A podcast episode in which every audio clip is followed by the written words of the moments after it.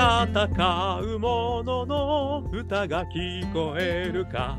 ということで始まりました。残酷の残に丸けのまた書きましてザンマコウタロウの戦う者のの歌が聞こえるかでございます。この番組はイノベーションを起こしたい人新しい価値を作りたい人そんな人たちのために送る番組でございます。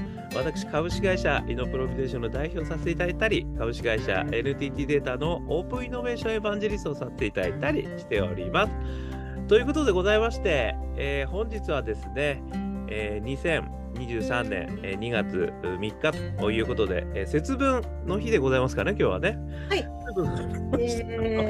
えー、ありがとうございます、えーはい、ということで、もう声が聞こえてしまいましたけれども、今日はですね、なんとなんと、えー、先日のですね、浜田さんからご紹介いただきまして、えー、村上滝子さんというですね、えー、日本生命、ね、これ名前言って大丈夫ですかね、はい、えー、の方でですね、15年トップセールスと。えー、いうことで賞を受賞されながらもですね、今はあのお子様を育ていただいていまして、でそのお子様がですね、なんと、メンサの会員、 TED で登壇、えー、未踏ジュニアスーパークリエイター、えー、選抜みたいな形ですね、すごいお子様になってしまってる。まあそういう意味じゃね、あの、お母様としても大活躍、さらに娘さんも大活躍という方をですね、今日はご紹介いただきまして、えー、どんな考え方でですね、あのまあ、娘さんを育てられたのかもそうですし、えー、村上さん自身がどんな考え方で生きられているのか、まあ、そんなところですね、あの私から見るともうスーパーイノベーターだなというふうに、思いますので、ぜひともそういうところを皆さんに感じていただいて、えー、皆さんの人生の参考にしていただけましたらというふうに思っております。ということで、村上さん、今日はよろしくお願いします。よろしくお願いします。よろしくお願いします。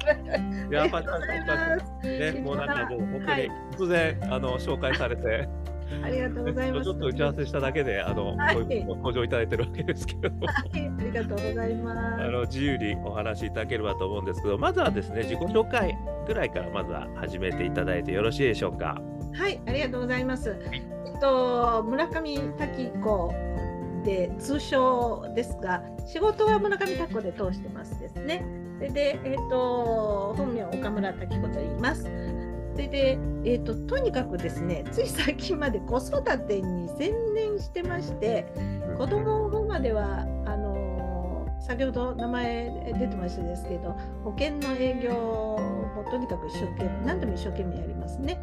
で、気がついたら15年続グランプリ表彰をいただいた感じなんですが、えーと、保険の仕事が好きでお客様に支えられて、えー、頑張ってこれたので辞めるつもり全然なかったんですけど子供まれたらやっぱりまあ辞めることになっちゃいましてですね。今度はじゃあ子育てに専念っていうことで、えー、今度は16年 育てて、うん、去年の9月にアメリカに行きましたので今ちょっと自分の時間ができたので、えー、今度はですね本当はまあ自分の子供が一旦あの成長しましたので成長してくれましたので、えー、次はあの他の方のお子さん当はねやりたいのは日本に子供を増やしたい。なるほど。ちょっと一人ではできないので、うん、アイデアもないんですけど日本に日本人の子供を増やしたい。これ28歳の時からずっと叫び続けてるんですけど 今58なんてもう、うん、えっと何十年か言ってるわけですけど日本のす何かしたいっていうのがちょっと心の底でなるほどですね。はい、ができたらと思ってます。よろしくお願いします。ありがとうございます。じゃあ、あのせっかくあれですね、はい、今子育てのお話がまずは出ましたので、どんな風にしてこう子育てをですねされてきたのかっていうことをですね、ちょっとご紹介いただいてもよろしいでしょうか？ありがとうございます。そうですね、最近おおかげさまでいろんな方にご相談いただくことが多くなりました。うん、でもそうですね子供がちっちゃい時から相談を受けてましたけどやっぱり娘があのメディアで取り上げられたりしたので、えー、ご相談はやっぱり増えましたね。うん、だから2021年の2月？1月？に、えっと、ネットニュースでトップで上がって全部のネットニュースでトップに上がって翌日、えっと、特ダネから電話があってですか？すごいことになってますね。はい、びっくりしました。いきなりなんだなと思って、あの人たちこう、あの、すごいんですね。検索してるんですよ、トップで上がるやつ。あ、なるほど。うん、で、全部にトップに上がったんですよ。大坂なおみさんとか東大の記事より全部トップに上がったんですよね。えー、なるほど。逃さなかったんですよ。電話かかってきて、うん。びっくりしました。それで、まあそっからやっぱり、お問い合わせとか増えましたですね。で、なんか、なんか疎遠になってた方がご連絡いただいたり。うんはいうん。はい。それで、ううんんと、まあ、いろんな方にお話しする中で、ううん一番よくお話ししてるのは、やっぱ生まれた時、まあ、妊娠の時に特にかく幼児教育の本はうん片っ端から読みました、まず。あーなるほど。なるほど。一度しかない人生で、子育て1回しかないし、時間は巻き戻せないので、うんあの最善を尽くそうと思っても、うんあの子育ての本を片っ端から読みましたですね。その中から自分があの自分の人生の経験とぴったりくるものをチョイスして育ててきたわけですけど一番最初にやったのはやっぱりとにかく絵本。絵本をとにかく毎日何冊も読みましたね。それも膝に乗せてよ読みました。えなので例えばおばあちゃんが遊びに来たらもうほ絵本を渡してあと絵本読んでもらってその間にご飯作るとか。パパがいたらパパに絵本渡してうん読まして、その間に用事するとか友達が来てもまず絵本読ましてとかとにかくね誰でも使って膝の上に乗せて絵本読んでもらう人の手を借りるみたいなぐらい絵本読みました。えー、なるほど。それはなんでまたその絵本をこうやっぱり読ませるのがいいなと思われたんですか？絵本はねうんやっぱりあのえ絵本心を作る一つの心を作りますね。うん膝に乗せて読むことであのスキンシップうん心やっぱり心豊かにスキンシップ愛情を感じれますよね。であとはですねあの想像力がつくんですよね想像力。さ初めはなんかあの「ねんね」とかあのうん単語ばっかり赤とか三角とか。そういう簡単な日本語ですけど日本語を覚えますでしょ？それで、えーその日本語の意味も分かりますでしょ？そこからお行儀だとか、うん、例えばうんなんて言うんですかね？あの思いやりだとかうん。いろんなものを学びますよね子供が。親も一緒に学びますよね。うん。でで、えっと読むとにかく絵本膝の上に乗せてお母さんと一緒に、えー誰かと一緒に読むっていうのがやっぱり、えーなんていうんですか嬉しいじゃないですか。うんうで嬉しい楽しい絵本が面白い絵本が好きっていうところに発展するんですよ。はい、で想像力もつくで集中力もつきますね。じーっうんと絵本見てください。じーっと見てますね。うんなるほどなるほどた。だ私あの大阪弁なんで、この大阪弁まるまるそのと真似られるとうんあのあんまりよろしくないなと思って、えっと、早朝の散歩の時に NHK のラジオかけてました。ああなるほど。で私の大阪弁だけえ大阪弁が正しくないよと思って NHK のラジオかけてましたね。発音というかあの正しい日本語を 学んでほしくって。なるほどね。そこは標準語もやっぱはいり使いたいっていうところにしてやった。美味しくって。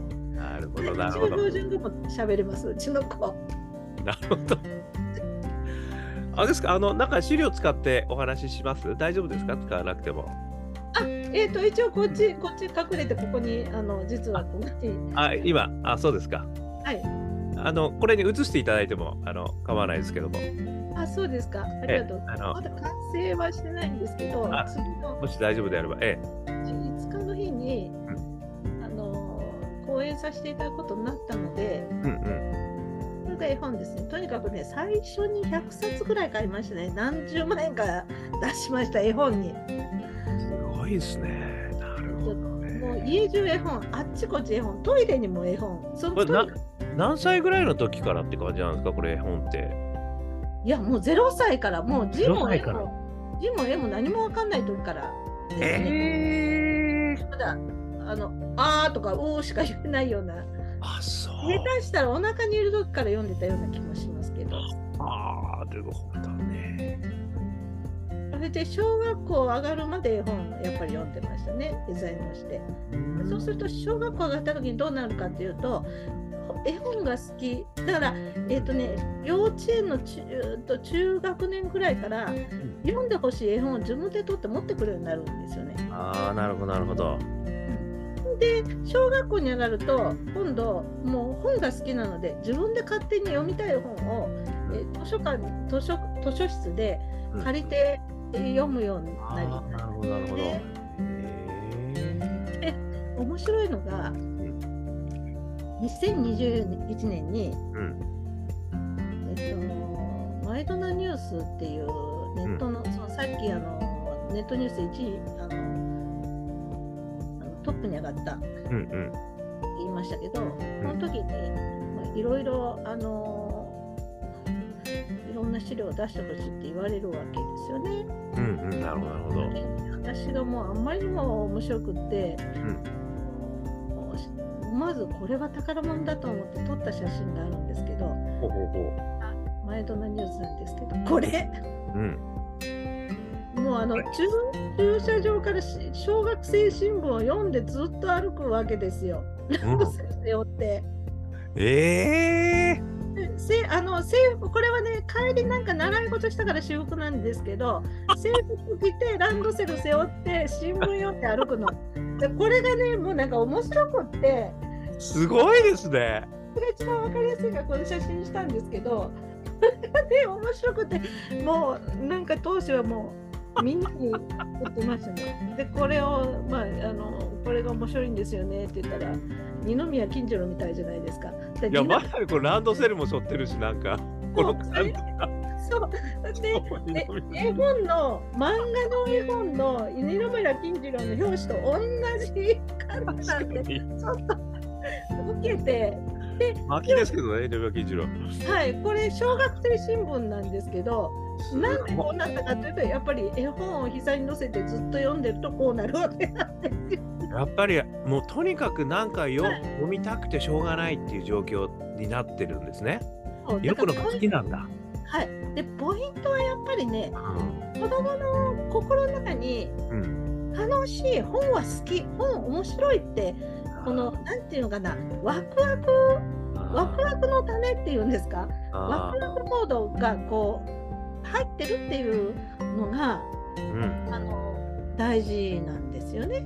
あ楽しい楽しい楽しいっていうーうん。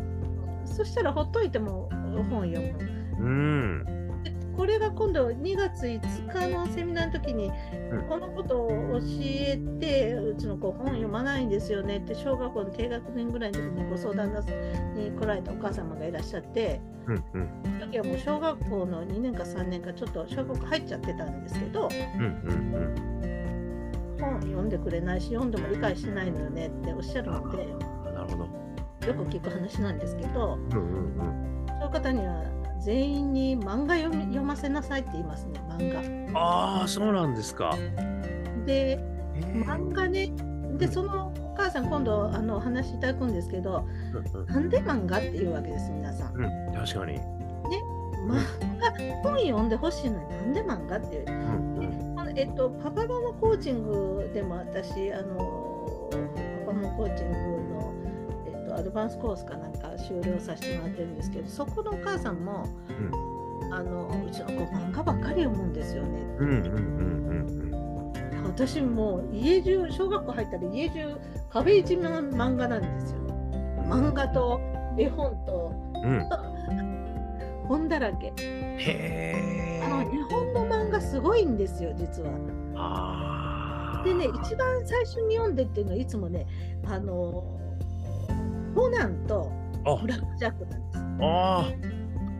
ブラッこれ理由,、クジャックちょっと渋いですね。はい、理由があって理由がある。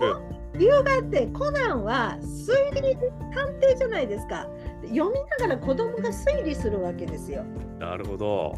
推理力がつくブラック・ジャックはあの今の本は知らないですけどわざと古本であの全巻買いました私ブラック・ジャックは子供のわざと子供の言葉を使わないで大人のあの普通の日本語を書いてるんですなるほど。リスとかオペとかああ、確かに。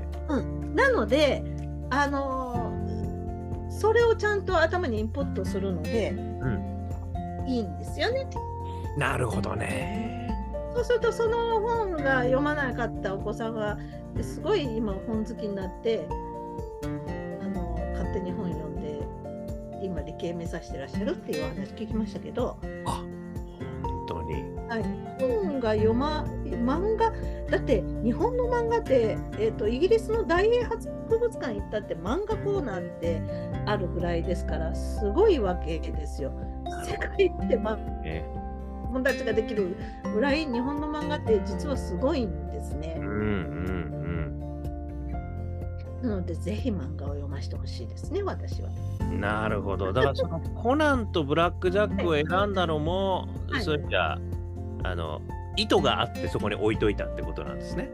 わざとはいわざと買ってわざと本一番見える本棚にバン入れてあのたらはい順番に読みますでしょ。はい。なるほどね。だからね、絵本よくね、この間、なよくメルカリで絵本なんなんか10冊いくらとかうん。売ってますけど、うん。よく売るなと思って、私はね、財産なので子供に残そうと思って、箱に詰めて、あの、なんていうんですか、遺産として残してます。もう何回も高いんですよ言ってしまうね。たくさん買おうと思うと。いや確かに確かに。なので、自分はこの絵本で育ったよっていう、あれ、つながってるかな？つながってます止よま。りましたね、今。大丈夫です大丈夫です。えーもしもーし、あ、ちょっと止まりましたね。はい。あれ？聞こえてますよ。はい、あ、ありがとうございます。今なんか固まってらっしゃったので。はい。なので、絵本は、あのー相続財産です。うちは子供に残すこれ、これ、この絵本であなた育ったのよっていうので、全部箱詰めにして、はいなるほど譲ろうと思って。うん。はいわかりました。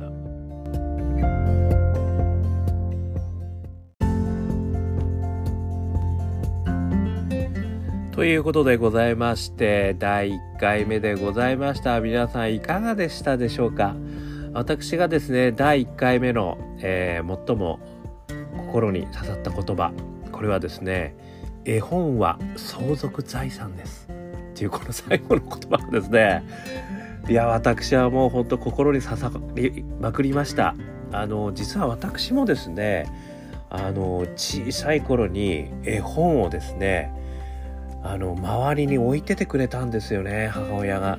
それで私本当に本がこう大好きになったっていうところがですねこれあの村上さんのお話とすごく共感させていただいてですねいやー素晴らしいと思いました。でももう100冊以上買ってですね子供の周りに置いてしかもやっぱりその抱っこしながらねしかも自分だけじゃなくていろんな人に抱っこさせられながら本を読ませる。そしてそれが心のねワクワクが心の中からそれが楽しいと思えるようになっていくことが大事なんだっていう。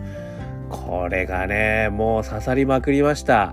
ということでございまして今日はまだ第1回ですよ皆さん。ここからですね。すごくあのさらに熱くなってきます。あの村上さんですね。あのまさにねこのビート・ジュリ役スーパークレーターの娘さんをどのように育てていったのかもしくはですね生き方。ねあの生き方としてどういう生き方が本当に大事なんだってこともですねこの村上さんのフィロソフィーがですねもう炸裂してますんでこの後。ぜひとも連続して聞いていただけましたら幸いでございます。ということでえー、アンカー .fm 毎日話してますんでよかったら登録してください。あとは SNS とかね、Facebook とかやってますんでよかったらコメントください。えー、そしてアカペラグループ香港ラッキーズ、えー、私歌ってますので中年ワンダーランド、ね、元気が出る曲ですのでよかったらウェブで検索して、え、ストリーミング聞いてみてください。え、そしてですね、ニューアルバムも出ました。アジャーニー・オブ・ラッキー。こちらの方はですね、iTunes、それから、えー、モーラ、えー、着歌、ね、そんなとこで、えー、販売オンラインでできてますので、えー、よかったらあ聞いてみてください。で、CD が欲しい方は香港ラッキーズ商店っていうのがありますんで、通信販売で見てみてください。えー、そしてですね、えー、一人からでもイノベーションができるぜこんなことを書いた本、オープンイノベーション21の秘密、えー、私、えー、書いた本あります、えー。1時間ぐらいでおそらく読めちゃう。